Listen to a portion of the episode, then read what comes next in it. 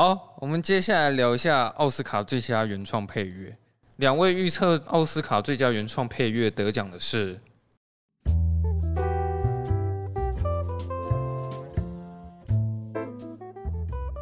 我是给犬山记耶。啊，叉叉 Y 是给沙丘。哦，我也是给犬山季耶。为什么你会给犬山记？就是一个分配分配奖项的。哎、欸，没有，我会猜犬山记是因为。我发现最佳原创配乐有时候真的不太爱给那些商业大片，就是反而是一些比较规模小，然后比较高质量的独立制作电影会得奖，像比如说《水底情深》，嗯，就是我想说有没有可能会是犬三季？然后这个其实这个奖项我是真的有很多话想讲啊，尤其是那个什么汉斯季默他妈的，我真的觉得奥斯卡最起码欠了他十座的小金人，你知道吗？他他自从那个《狮子王》之后，你知道他总共入围九次奥斯卡，嗯、没有一次得奖。就每次他只要一入围，他就一定不会得奖。然后现在我现在在猜最佳原创配乐的时候，我就想说，他应该不会得吗？现在汉斯季默又入围了，那我要猜他会得奖 啊！如果我我现在又猜汉斯季默他又没得奖的话，就是又觉得很尬，你知道吗？像之前你看他入围什么《全面启动》啊，《星际效应》啊，《敦刻尔克》啊，我跟你讲都没有得奖。对，他只要有入围，一定不会得奖，所以我就觉得他这道理跟诺兰有点像，你知道吗？就是奥斯卡一定不会给他们小金人。结果殊不知，最后最佳原创配乐居然给了汉斯季默，我是真的是蛮开心的，终于给他了一个公道这种感觉了。可是虽然他得奖，结果他居然没有亲自出席奥斯卡颁奖典礼，然后原创配乐他又是以剪辑的方式去轻松带过，所以我对于这一点又有很大的不满。OK，那叉叉 Y 为什么会猜汉斯季默？我觉得这一次也是汉斯季默时势造英雄啊！时势造英雄，对啊，因为我觉得是，因为其实近期汉斯季默，我觉得他有一点点就是呃，从他的那个管风琴上面醒过来的这样子。对，就是他会尝试一些比较不一样的音乐风格。你刚刚所提到的，像《全面启动》啊，《星际效应》确实都是很很很棒的作品，但是就是会让人家觉得就是好像。就一成不变啊！我必须说，一成不变吗？对啊，你像全面启动很明显嘛，从全面启动开始，每一个预告片都一定要嘣。可是那是他被抄袭啊！对啊，对啊，对啊！我我的意思是说，就是他那一段时间的作品，其实差不多就是这样子的感觉。然后，可是可是你你想想看，那些得奖的作品，其实就是比如说他有什么突破，他的音乐风格有什么样不一样的地方，他是找一个最特别的。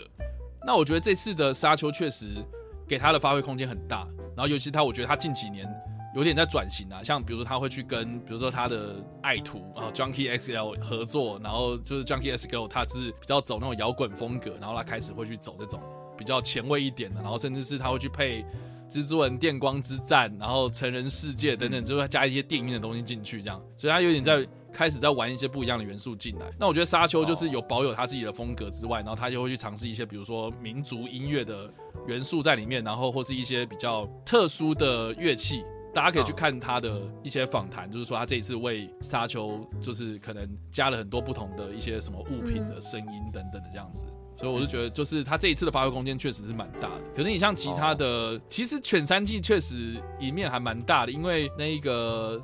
强尼·葛林伍德嘛，他是电台司令的那个其中一个成员，这样。然后他之前入围的作品是那个《霓裳魅影》，所以那个时候他入围《霓裳魅影》的时候，就是很多人说，哇，他原本是一个流行音乐的什么什么，然后结果跨足到电影配乐，然后就就有这么好的成绩，确实是让人跌破眼镜。然后他这次又又有《犬三季》，你说就就很不一样那种感觉，这样。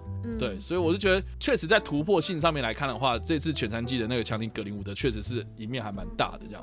可是我必须说，这一次的那个汉斯季默的表现，会让人家感觉就是说，哦，你很多元、很丰富，哦，所以我觉得没有什么理，没有什么理由不给他啦。对啊，哦，嗯，就这次就是真的要给了这样子。对啊，因为我是真的很抱不平他每次入围，每次不得奖啊，这样。所以你会觉得说他之前的作品都没有得奖，原因是因为？你觉得他入围的那几部都是比较一成不变这样子吗？就是他很满啊，就是他情绪很满，满到就是我觉得、嗯、对，虽然很厉害，然后很好听，然后气势很磅礴，可是就是，可是就是没有变化。我必须说，就是说他在业界确实，你讲出 Hans Zimmer，我觉得一般观众都是几乎会听过。对，嗯、可是可是我觉得他有一点点就是，我我觉得有一阵子他找不到自己的东西，我自己是这样觉得啦。可他后来就是有点哎、嗯欸，在开始玩一些新的乐器啊、新的物品啊、新的声音游戏这样子，我是我我是觉得我蛮替他开心的。这样，你能尝试新的东西出来，嗯、我觉得是还不错啦。他这次有新闻还是有什么消息指出说他这次不出席奥斯卡吗？他好像是说他来不及吧？哦，他最近在忙演奏的事情，应该是。既然提到我们刚刚。就是有讲到什么摃龟什么有的没的，你知道现在奥斯卡摃龟王是谁吗？谁？每次入围每次不得奖吗？之前是那个啊，之前是那个摄影师啊，什么那个那个罗杰·狄金斯吗？对对对对对，哦，对。啊，现在是谁？现在就是那个一九一七的那个配乐师啊。哦，你说汤马斯·纽曼哦？对，好像是哦。他现在好像是好像是入围十六次吧。对啊，是啊，我记得他，哎，你不要小看他，他他的作品也大概有二有四五十部吧。我记得汉斯季默有超过百部啊。对，他们的配乐数量很大。我要确定一下到底数字是多少。你说汤马斯纽曼吗？对对对，我要我要确定一下，我确定一下。哦，对，十五次，十五次入围十五次啊，他入围十五次，然后没有一次得。好，我们怀念他。我顺便讲一下那个近几年的那个最佳原创配乐啊，像最近得奖的是那个《灵魂急转弯》、《小丑》、《黑豹》、《水底情深》、《越来越爱你》、《八二人》。欢迎来到布达佩斯大饭店。已经不是最近了。好，就是我不知道哎、欸，就是我在猜配乐的时候，我真的就会想要往那种独立小制作电影的方向去猜啊，因为以历届这样看来，好像。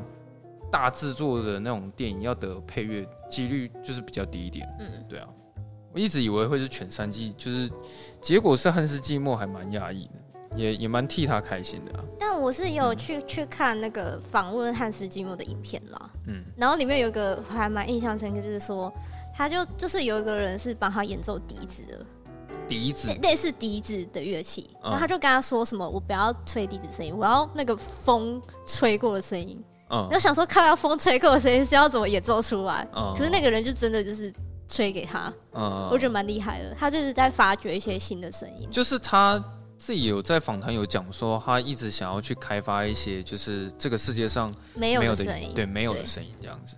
其实我觉得他现在这把年纪，可是他一直还在做突破，还蛮不简单的了。有一个我记得好像有一个配乐师，我忘记是谁，他形容汉斯季默是说。他们都觉得汉斯季默现在是一个传奇，然后他还是继续在成为传奇这样子。Okay. 我觉得讲的蛮好的。好，好，那我们接下来就讲一下剩下歌曲吗？哎，歌曲我们没有猜。歌曲我有猜，可是歌曲我是猜 No Time to Die 啊。我也是猜 No Time to Die。哎，那个叉叉 Y 有需要补充一下那个 这个也可以分析吗？部分吗？没有啊，歌曲歌曲我原本是猜魔法满屋啦。哦，对，因为我自己个人本人是很不喜欢怪奇比例啦，对，所以 我觉得他这次我我不知道，我觉得他很有可能会重演就是马丹娜那一次的耻辱这样子。应该是这样讲，就是其实零零七只要有出电影，基本上他一定会拿那个最佳原创歌曲。嗯，一定会入，然后一定也会拿这样子。我觉得他已经是变成是一个招牌了这样。但我自己是觉得，就是怪奇比利他这一次的唱法，或者他这一次的歌曲是让我非常的没有很喜欢这样子啦。哦，可是这到底是一个什么依据啊？就是为什么魔法满屋是这一首？这一首是什么？我不知道哎、欸。就为什么不怎么不是 Bruno 那一首？我查一下魔法满屋这一首到底是哪一首？是最后面那一首吗？最后面那一首啊，就是那个他们在唱说他们他们在修房子那边吗？应应该是吧，就是他们家的来历，然后他们在讲说他们以前被那些政府叛兵给逼到森林里面去，然后那一段回忆的配乐。哦，是那一段。对对对对对对对。我还真没想到。OK，好，我们先来聊一下这个最佳导演的部分。好，好。那我觉得最佳导演也是最不需要聊的部分。嘿，哎，那个两位预测最佳导演得奖的是曾康平。曾康平啊，哎，曾康平，我也觉得应该是最简单、最好猜的一题啊。那我会想要跟你们聊说，你们觉得如果最佳导演不是曾康平得的话，你们觉得第二排你们会选谁会得奖？第二个，嗯，肯尼斯布莱纳哦，你你第二就会猜肯尼斯布莱纳，对，我可能会给史蒂芬史皮博吧。哎、欸，不知道为什么近几次史蒂芬史皮博好像有入围最佳导演，但是他也不会得奖。我就说了、啊，他已经过了、啊。对啊，就像刚刚叉叉 Y 讲的那个逻辑。哎、欸，叉叉 Y 有看过甘草披萨吗？没有哎、欸。哦，台湾是不是还看不到？你看它是串流上面的吗？我记得。没有，台湾现在呃。所以要怎么样才可以看到这部电影呢？就是呃，特殊管道。有一些对对对 神奇管道，那就不鼓励大家这样了。对对对。这个这个剪掉。剪掉 剪掉。特殊管道。OK，好。好了，我觉得还是稍微聊一下，就是呃，我想问一下叉叉 Y，为什么你会觉得说，诶，郑康平他在还没得奖之前，他的呼声就会那么高？是因为他在这部电影里面的表现手法吗？还是说他表达符号？近几年的奥斯卡其实蛮有趣的是，他蛮容易跟威尼斯影展有联动到，嗯嗯，比如说像小丑，就他有得威尼斯的金狮奖嘛，就是在在奥斯卡上面都会有导演入围这样。但这一次是基本上，我觉得郑康平他从威尼斯拿了银狮奖，也就是最佳导演之后，他的气势基本上就是完完全全非常稳，就是基本上全部都拿。嗯、所以我觉得这个，对，啊、对我觉得这这个真的是没有什么意外。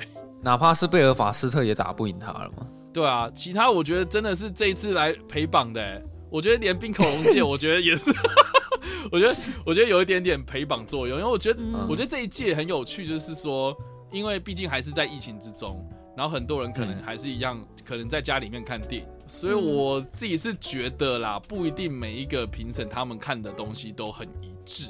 嗯，对对对对，所以所以所以这次的入围才会，我觉得也是这样子的原因，就是说你可能哎，大家看的电影都很分歧度很大，所以你入围的作品可能就会有很多元这样。嗯，对啊，所以我是觉得说，哎，在车上有可能是啊，有些有些人可能哎看的这个试片，然后有些人可能看了什么什么东西。然后他们觉得说，哦，好像还不错，所以才会被选进来。要不然，我觉得就以前的好莱坞的气氛，可能电影院还开放，然后电影院还非常的就是很多人去看电影，然后或是这些评审啊，他们平常就是有接受到这些新闻资讯。我觉得在车上根本就是，我觉得很容易被埋没掉啊。对啊，哦，其实我觉得在车上有点，他们有点希望说可以算是，好像他们有点想要把它塑造成是可以再一次就是有拿大奖的那种外语片这样子。可是这一次在车上的那个呼声就是真的比较低，就真的是只拿只拿外语片。对啊，对啊，我我自己是觉得日本人的个性比较不会像，就我刚刚一开始讲嘛，就是说韩国人那样比较有狼性啊，比较有点积极的那种高调，就比较不爱出头啊。对啊，比较低调啊，比较要温文儒雅，有绅士绅士的这种感觉。对啊，那我们现在我们可以进入到这个最佳男主角的部分了。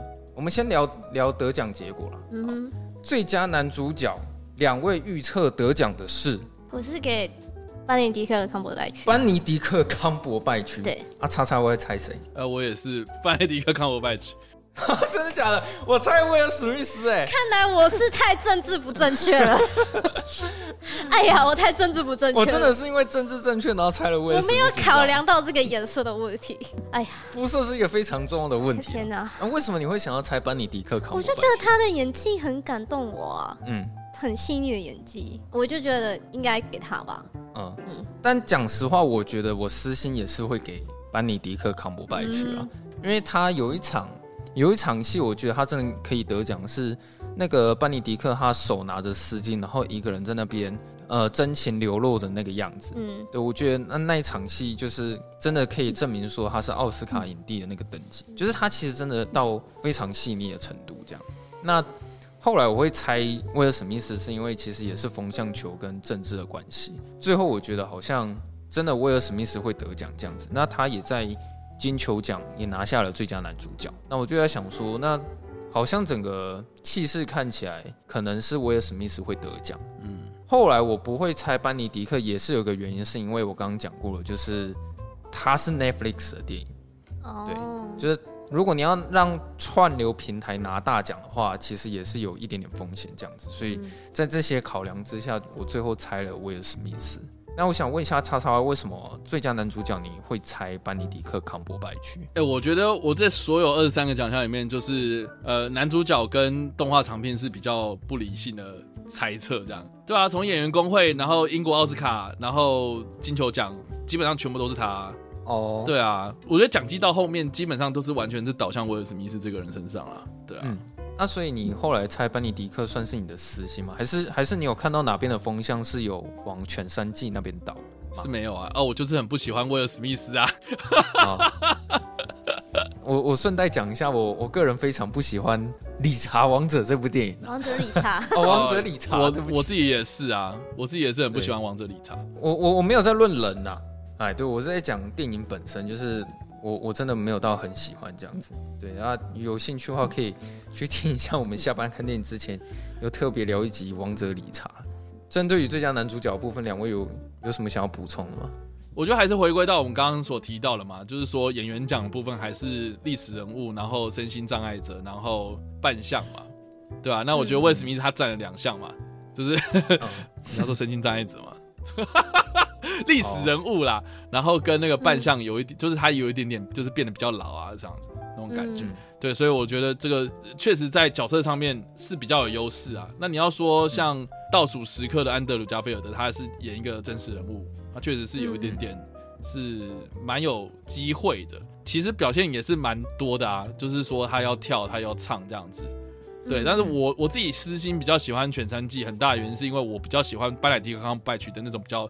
内敛的演技啦，对，就是说他虽然没有像安德鲁加菲尔德那样子，就是啊要跳这样唱歌，然后就是身体展现的很很夸张很大这样子，但是我我觉得我喜欢他那种收放自如的演技方式，这样，嗯，对对对，就是哎他要难过的时候，就算是他没有掉一滴眼泪，我还是能够感受到他很难过的心情，嗯，对，然后他很生气的样子，我觉得他光站出来，他光拿着那个吉他站出来。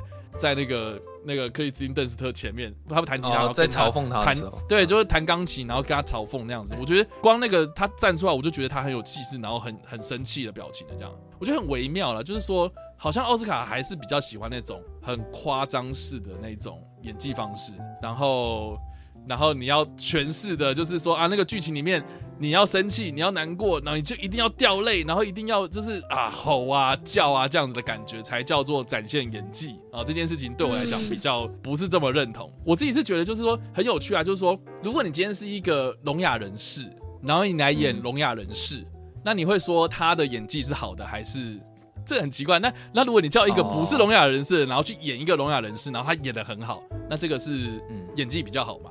我我觉得这个就演技讲就是很难讲啊。你这个会让我想到艾迪瑞瑞德曼，他有部电影是那个《爱的万物论》呢。他本身就是没有那个疾病嘛，可是他在演霍金在演那个疾病的时候，那个真的是有够传神的，你知道吗？对啊，对。可是你刚刚又讲说奥斯卡比较喜欢浮夸一点的演技，好像有几届也是啊，比如说《神鬼猎人》的那个里奥纳多，他演的真的是颇用。可是我觉得那一届感觉是是就是有种是。啊，该给他了。其实我觉得，就是这一届的，我觉得这一届男主角跟《神鬼恋人》那一届很像。哦，我跟你讲啊，该给他了。威尔史密斯他就是新一代的里奥纳多，你知道吗？他从来没有拿过奥斯卡最佳男主角，然后可能会想说啊，好了，这次可能该给他了这样子。但是我可能会私心觉得说，其实我觉得班尼迪克康伯拜区更适合拿奖，就像是《神鬼恋人》那一届。讲实在话，我可能也会觉得艾迪瑞德曼的丹麦女孩更适合拿奖这样子。哎，是那一届吗？对啊，丹麦女孩也是那一届。哦，那时候就两个男主角在猜，就那两个。那艾迪瑞德曼拿奖是哪一届啊？爱德万物论那一届。那个很久了。哦，霍金那一届。对啊，那个有有点久。总之，丹麦女孩那一届就是里奥纳多得奖嘛。那现在全山季这一届是王者理查拿奖。对，可能就觉得说啊，好了，该给他了。先给他一个，就其他之后再说。反正年纪看一看，那个班尼迪克康伯拜区也比威尔史密斯年轻一点。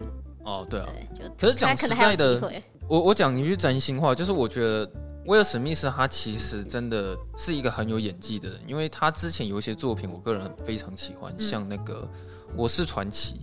跟那个当幸福来敲门，嗯，对，然后还有一部电影叫《七生有幸》，我不知道你有没有看过？这个我没看過。那部他也演得很好。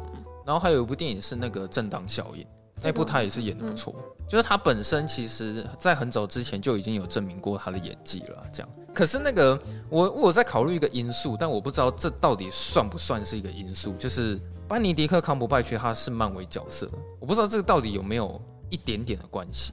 叉叉，你觉得这个会有？你说他要演漫威哦，然后安德鲁加菲尔他有演过蜘蛛人，嗯嗯，我觉得没有吧。应该不会政治到那么夸张。然后哈尔韦巴登他有演过《神鬼奇航》哦，不是啊，威尔史密斯不是也演过那个 DC 的一个什么吗？他有演过死色啊，哦，自杀突击队。啊，刚刚是什么？那个角色叫什么？忘记了啊，Death Shot。哦哦，都对啊。哦，对啊，那这个因素应该是不会被列入考量了。哎，我想问一下叉烧，你会一开始你会觉得说丹佐华盛顿是毫无胜算可言吗？我就说了，他就是那种过啦啊，他也他也是他也是一样的意思。我觉得他已经过了啦。我觉得他跟那个梅梅丽史翠普是同样的状况啊，有那么厉害哦？主要就是就是已经 OK 了啦，就是说啊，你们来陪榜了啊。我觉得你们就是也有，你只要有演电影，我基本上就是会入围这样感觉。然后另外一个就是，不管是男主角还是女主角，就是影帝影后这部分，就是好像除了美国人以外，都还蛮难得奖的。哦，对，就是、嗯、好像是过去有蛮多，就是那种英国的女演员，然后他们会入围，就是影后的部分嘛。嗯，对，但是就很难，就是会出现，然后男生就更难这样。所以我觉得班尼迪克康伯拜奇跟哈维巴登会比较会比较困难一点。哦，班尼迪克康伯拜奇是英国人，对啊，然后哈维巴登西班牙人啊。嗯，好，我们讨论到出生地。对啊，你像那个安东尼奥·班德拉斯，前几年他不是演那个《痛苦与荣耀》那一部的时候，其实也是呼声很高啊。但是就一看他一进去那个入围名单，大家都觉得说他他就是来陪榜的，因为因为他就是西班牙人这样。对啊，我觉得这个还是有一点点差别在啦。哦，OK，那我们接下来聊一下那个最佳影片的部分。顺便讲一下，今年奥斯卡有一个新的规定，就是说奥斯卡最佳影片它的数量会从原本的五到十部变成是一定要满十部这样子。不好意思，有为什么吗？哎、欸，对，其实我也不知道有为什么。为什么要笑？我只是分享一下这个消息出去。没有，我还以为你要讲什么东西，结果，呃，我也不知道。我知道，我知道这个消息，但我想要讲出来，是因为我觉得应该有不少人会不知道这件事情。那、哦、你问我说为什么奥斯卡要做这个决定的话，我也不是委员会的人，所以我也不是很清楚。那你知道奥斯卡的投票机制长什么样子吗？我大概知道，就是、okay. 呃，其他那个那个工会的先先不讲，因为这样讲不完。就是我知道，就唯独最佳影片是全部工会的人。都可以去投票，不是工会，是分会，是影艺学院里面的分会。你刚刚说的工会，有可能会误解成就是外面的那些工会这样。哦，好，要讲分会。对对对，就影艺学院里面的分会有分，依照他们的这些委员的专业，然后去分工嘛，这样子分出来很多不同的专业这样。比如说演员分会，他们就只能投男主、女主、男配、女配这样，就是演员奖的部分。那如如果你是呃视觉特效分会的话，那你不会去投到演员奖，你可能就只会投到。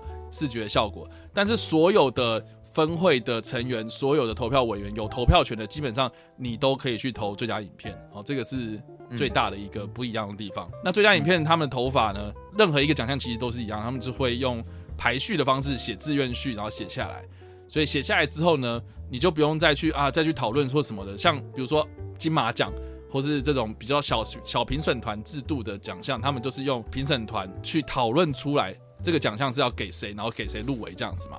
但是奥斯卡不是，是因为它里面几千多人的哦，已经快要到一万了那样几千多人的评审委员，然后他们去投票投出来的，所以他们就只会投一次，就是在入围前。对，那入围前呢，他们的投票就是把这些选票全部都收集完之后呢，他们开始统计嘛。那统计出来的时候呢，他们会依照就是说，OK，这些第一志愿的人，然后先排一遍，第一志愿的人先排一遍，然后结果哎发现说，第一志愿可能可能去年，比如说我们举个例子啊，比如说比如说沙丘哦，最多人投，那沙丘可能拿了好几好几张票之后呢，他就超出了某一个 percent 值这样子，嗯，超出了一个某某个比例，然后呢超出了这个比例呢，就等于是说，OK，沙丘他确定会入围。但是他沙丘的这全部投给沙丘的票里面呢，他会再去检视他的第二志愿，那有有些人可能就会开始投哦，我可能第二志愿是在车上，我可能第二志愿是千万别抬头。那他的这些票呢，就会分到这些不同电影之中，然后这样一层一层这样过滤下来。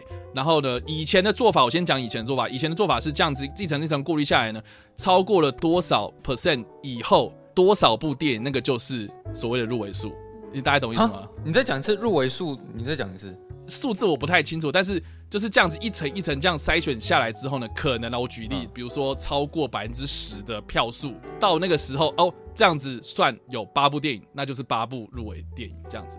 哦，对，那但是今年开始就是规定十部，就是说我这些好第二志愿排完之后呢，哎，可能只产生三部，那我再继续这第三名的作品，然后我再去分他的第三志愿到底是哪些，然后一直一直这样子排下去，然后累积累积累积到了十部，好，我们就停了，这样子，懂了吗？嗯是不是很复杂？所以说为什么要这样嘞？可是这样的规定会不会就是会让别人觉得说奥斯卡最佳影片的那个入围方式就没有那么严苛了？我觉得以前的方式会比较像是呃，我就是以人数的百分比来做依据嘛。比如说前四分之一的人，比如说百分之二十五的人都都投这部片，那我当然就是用这样子的入围的数字来。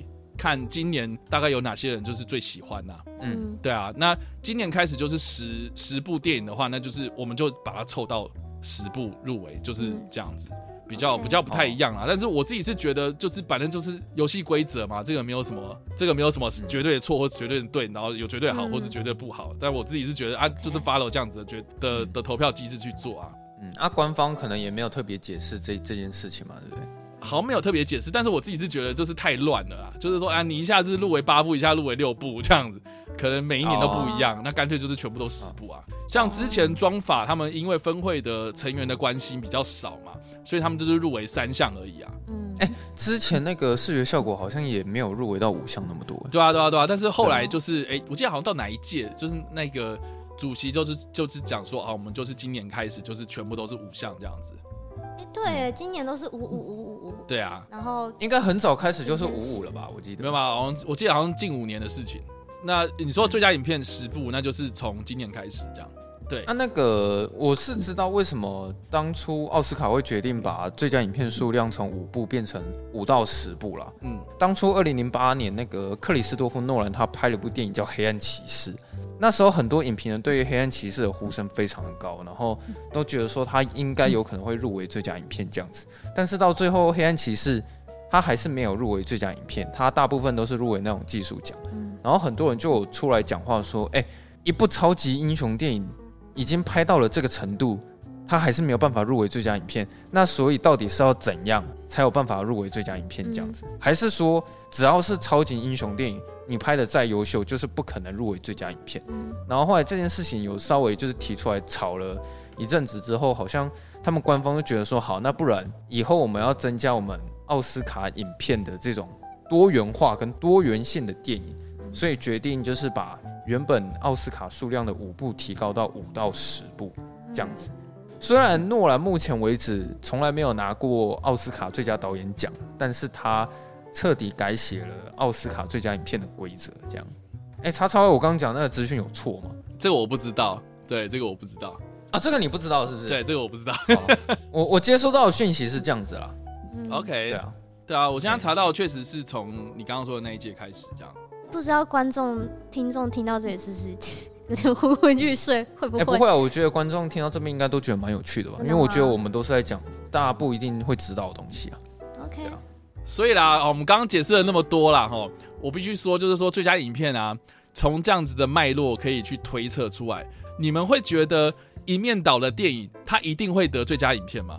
我现在觉得不会，就不会了。而且我反而会觉得入围数量最多的电影，它通常不会拿最佳影片。没错，冰冻，对，因为像沙丘今年就是一面倒嘛，它就是一堆，然后入围的一堆，然后大家都会一片看好，所以很多人一定会投沙丘。这个一定是大家看得出来，但是呢，我刚刚讲了嘛，就是说好很多人投沙丘，那但是它超过了某一个 percent，它的票的这些票呢，就会开始就是检视它的第二志愿、第三志愿，所以他第二志愿、第三志愿反而会突出。可是我觉得好像就有点不太公平啊，因为怎么讲？就是你这部电影的那个票数溢出，就是我明明太优秀了，我明明就最喜欢这一部，但就为什么因为这个比例的关系，一大堆人都觉得说你这部电影太优秀，但由于太多人都觉得你优秀了，嗯、因此你那个溢出的票，我们要直接分到第二名、第三名。嗯，这样是不是有点奇怪？这就是游戏规则啊，这没什么好说的啊。所以我觉得近期你看到的那些电影哦，会得最佳影片的，基本上它不是特别可能大家一面好的。我觉得近期这样看下来啊，对吧、啊？你像我觉得《幸福绿皮书》就超级明显，因为那一年大家都说罗马一定会得，嗯，对。哦、可是最后就是《幸福绿皮书》。可是我觉得，其实那个奥斯卡政治正确最严重的奖项，其实就是最佳影片。说实在，那个什么《幸福绿皮书》他得奖，我真的觉得那是因为里面有黑人啊。因为我觉得这部电影也还好、嗯、啊。还有一届是那个。月光下蓝色的男孩，嗯啊，我也觉得那部电影还好啊。我就想说，为什么他会得奖最佳影片？你知道，因为那一届我是猜那个越来越爱越爱你。对啊，对。然后后来他们就说，哎、欸，不好意思，得奖是越来越爱你隔壁的月光下的蓝色男孩。嗯，这样子。我我先讲一下前几届，我真的觉得比较没有那么政治正确那么严重的是那个水底情深啊。嗯，对，我觉得水底情深他那一届会得奖，我蛮惊讶，就是它是一部很纯粹的电影。然后再来是二零一五年的那个金爆焦点，嗯，他得奖的时候，我觉得也蛮实至名归的，因为他里面没有再跟你讲什么少数族群啊，或者什么黑人或者什么女权主义，就就是都没有，但是他还是有办法得奖这样子。然后再来是寄生上流，我我会很压抑，是因为我没想到奥斯卡委员他们居然会愿意把这个大奖给外语片这样，因为以他们那种那种美国大主义，要把最佳影片给外语片其实不容易啊，这样。对，然后去年的话是游牧人生，我就觉得这个我倒是觉得还行。对，嗯、但我先讲一下今年的最佳影片，我最不希望得奖的电影就是《王者理查》啊，不是《犬山记》。但我先讲，我猜的是《犬山记》。为什么我会有这种逻辑？是因为如果最后《犬山记》真的得奖最佳影片，那我会觉得今年奥斯卡非常的无聊。嗯。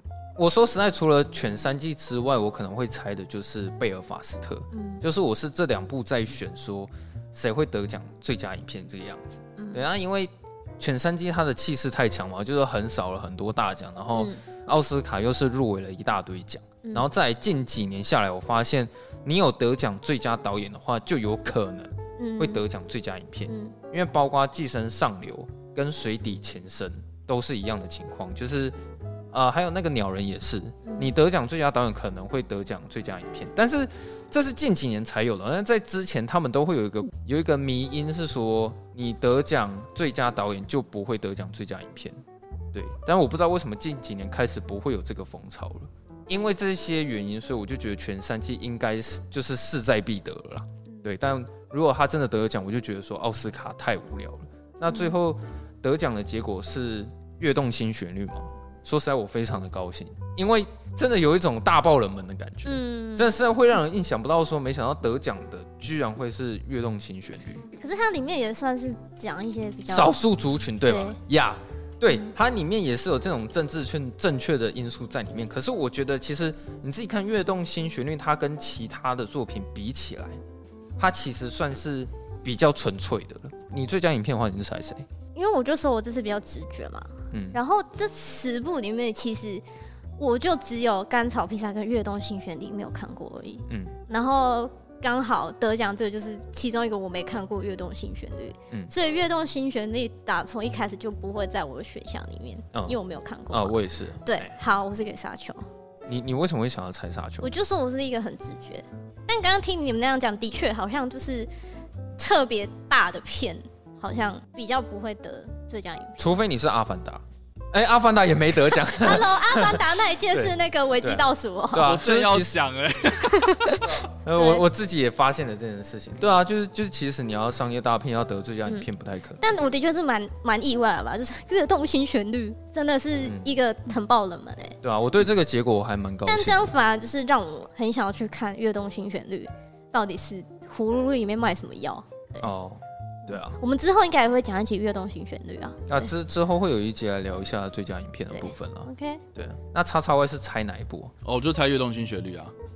哦，这么准啊？啊，对啊，就按照刚刚我说的那个逻辑嘛，就是第二或第三好的电影，我这边说的好不是那个，我觉得电影好不坏啊，我是说那个、啊。你是说票数的问题啊？对对对，嗯、就是那个呼声啊，表现这样子，就是我觉得第二、第三名会出现，那我觉得就是跃动新旋律。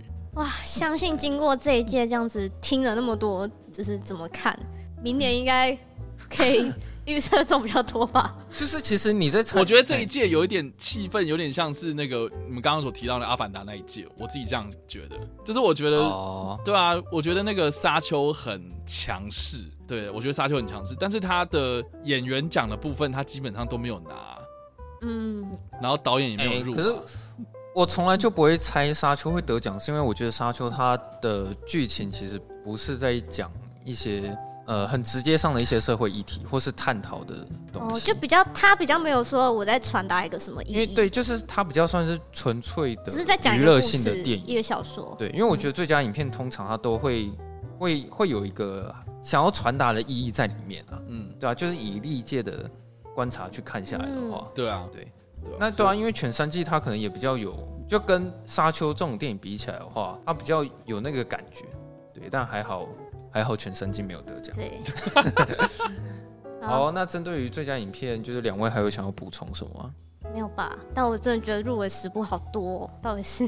可是我其实觉得这个改动是还不错。觉得这样比较好吗？会让比较多人知道说，让我会觉得说，哎、欸，好像有更多优秀的作品可以让我了解。嗯。因为以前五部的话，我可能就大概只对那五部会好奇。嗯。但其实这些有入围的，我都会想看啊，尤其是那个。甘草披萨跟在车上，你还没看在车上啊？对啊，我还没看。哦，我对啊，所以我觉得其实入围十部是还还不错啦。嗯、那其实你看这些类型，其实也都都蛮各式各样，嗯、对啊，有商业大片的，然后有剧情片的，有文艺片的，然后千万别抬头这种另类型的电影有，有点闹的。对啊，就是可以看到各个不同类型的电影入围最佳影片，我觉得是好事啊。可是就像我刚刚讲的那种奥斯卡，他要去审核你这个。剧组人员里面有占多少 percent 的少数族群，这个就有点太矫枉过正。OK，我觉得这样整体看下来，我真心觉得，就奥斯卡好像在排挤 Netflix。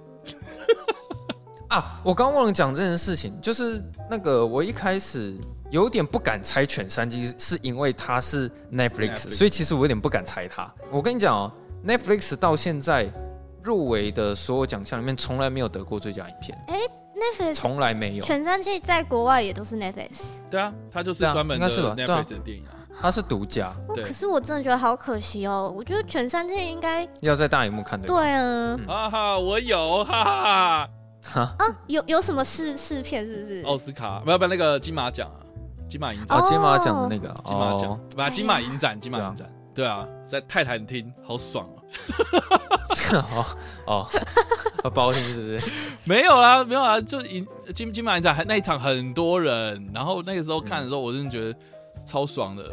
你是在那个电影院看，应该更能体会它那个视觉美感吧？有，我觉得很有，而且我觉得我觉得泰坦厅的那个画面啊，就是因为我觉得设备很新，所以它的画面那个细致度真的超级漂亮。然后这部片，我觉得它的音效也是做的很好啊。你可能就比如说刷那个、嗯、刷那个马的毛啊，然后再那个梳子啊，哦，是吧？哇塞，那个那个声音，我觉得那个那个那个很很有张力啦。我必须说，对啊。反正我觉得只要是串流平台要得奖，其实很不容易啊。哪怕是当年的那个罗马，它入围最佳影片，它也没得奖。嗯、所以那时候我就在想说，嗯，可能犬山记。是真的有一点风险，但我就完全没想到说《跃动新旋律》会得奖，因为它是 Apple TV 嘛。对。可是我自己会想说，哎、欸，它台湾是不是有上电影院？它有上戏院吗？有啊，台湾有，记得有。对，台湾有。啊，难怪它会得奖。不是这样，我开玩笑了啦。哎、欸，《跃动新旋律》好像没有在台湾上、欸，哎，啊，没有在台湾上，没有吗？好像没有。你们刚刚那个要剪掉。好，哎、欸，剪掉哦。是他剪，哎，飞星星那个这一段等下剪掉。对于今年的那个得奖结果还蛮满意的，因为第一个是沙丘，他很少了那个技术奖啊。因为我本身其实就很喜欢沙丘了，就不管是他的那个视觉效果还是什么的，还蛮让人印象深刻的。那沙丘他也是今年最大的赢家，他他得了几个奖？是六个吗？最大赢家是沙丘，对啊。然后在第二个我最高兴的就是最佳原创配乐，终于是汉斯季默得奖了，这样。对，然后再是最后的最佳影片由跃动新旋律得奖，所以我还蛮喜欢今年的结果。你们对于今年就是整体的奥斯卡得奖结果还喜欢吗？应该算蛮蛮平均的吧。叉叉 Y，你喜欢今年的得奖结果？我觉得就名单或是入围作品来说的话，就是这整个名单来讲的话，我确实也是蛮满意的。但是就整个典礼的进行来说的话，我自己是觉得这样好吗？嗯，是，当然，当然，当然。我觉得近期很看得出来，就是说影艺学院处在一个非常尴尬的状态，就是说你要你要救这个收视率，你入围的这些作品，你很难从这些作品，然后让这些一般观众去去去接触到。然后另外一方面就是。你好像又要去增设一些什么东西，然后才让这一个颁奖典礼有一些话题，这样。不是有一个什么观众奖啊？对，有那个观众票选奖嘛，最受影迷欢呼时刻跟最受影迷欢迎奖。嗯，对啊，所以其实这个这两个东西，然后你要硬塞到这个颁奖典礼里面，或许是有一点点就是话题性，然后让大家就觉得好像有点看头。然后今年你又去。找了很多那种经典的影人啊，经典的电影回来，就是让大家来重温一下电影的热情什么的。我觉得 OK，我觉得这样的安排确实是有把那个焦点拉回到电影身上了。嗯，但我觉得就是商业气息真的是重到一个不行哎、欸，就是哦，迪士尼的宣传场啊，迪士尼主场那种感觉让我很不舒服。然后好死不死，然后又发生了，等一下我们可能会聊的巴洛克事件这样，所以我就觉得 有一点点不是美中不足啦。美中不足的地方，但我想讲一下，呃，这次颁奖典礼有一个地方我还蛮感动的，是我看到那个《教父》五十周年，结果法兰西斯科波拉他带着劳勃迪尼罗跟艾尔帕西诺走上台上的时候，还真的是有那么一点感伤啊。看着他们老老的身影，就是你看到，就是那个三个人，他已经不是说什么普通的特别来宾，他已经因为他们三个算是已经改写电影历史上一个非常重要里程碑的三个大角色。然后其实他们一走出来的时候，你会看到台下所有的人，没有一个人敢坐下，你知道吗？每个人一定是站起来，然后开始疯狂欢呼跟鼓掌。其实那个那个场面看看的时候，是真的觉得蛮感人的啊。因为其实我们最近也才看过《教父》嘛，然后你再想一下，我们是在看五十年前的东西啊，对。然后现在又在奥奥斯卡上面又看到他们三个也都还活着，对，会突然觉得蛮感人的。然后尤其是最后。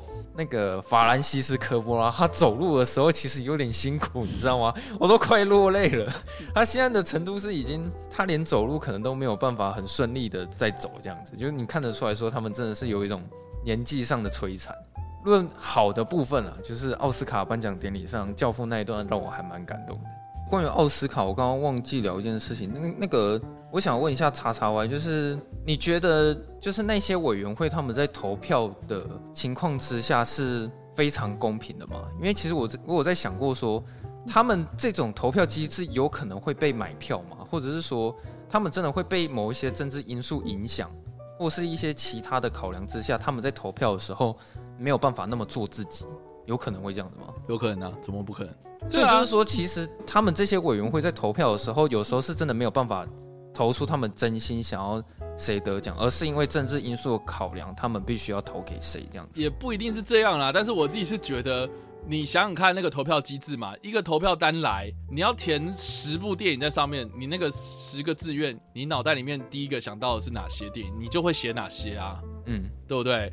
所以它并不是说你哪一部片呃是最好的或干嘛的，我不相信那些评审委员他们会看过就是那一年度的三百多部电影，我觉得很难哎、对啊，所以我觉得我觉得那还是就是你脑袋里面蹦出最先的那十个人，那我觉得还是取决在所谓的宣传、所谓的公关上面这样子。那过去确实是会有，比如说，比如说哪些剧组他们会寄一些可能试片带或是什么的，然后先给这些呃评审委员先先去过目这样子啊。但是像现在可能因为一个疫情的关系，然后现在全部或是改成线上或干嘛的，哦，然后曝光的几率有可能会在这个串流平台上面有可能也会看到，那是不是也会有所谓的这个串流媒体的崛起或是干嘛的这样？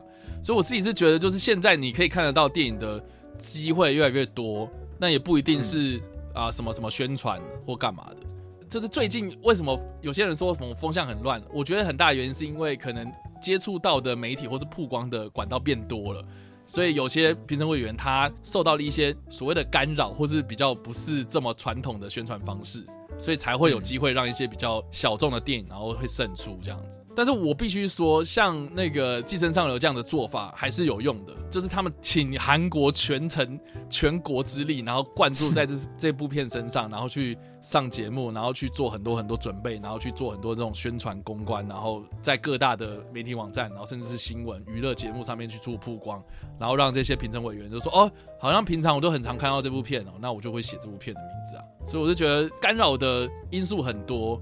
没有办法到很公平啊，我觉得绝对没有办法到很公平。那但那我就我自己的个人会想法就是说，很多人可能会觉得啊，那个奥斯卡也是这样子，然后不公平啊，或什么的。我觉得任何一个只要是艺术相关的东西，你不会是绝对的公平。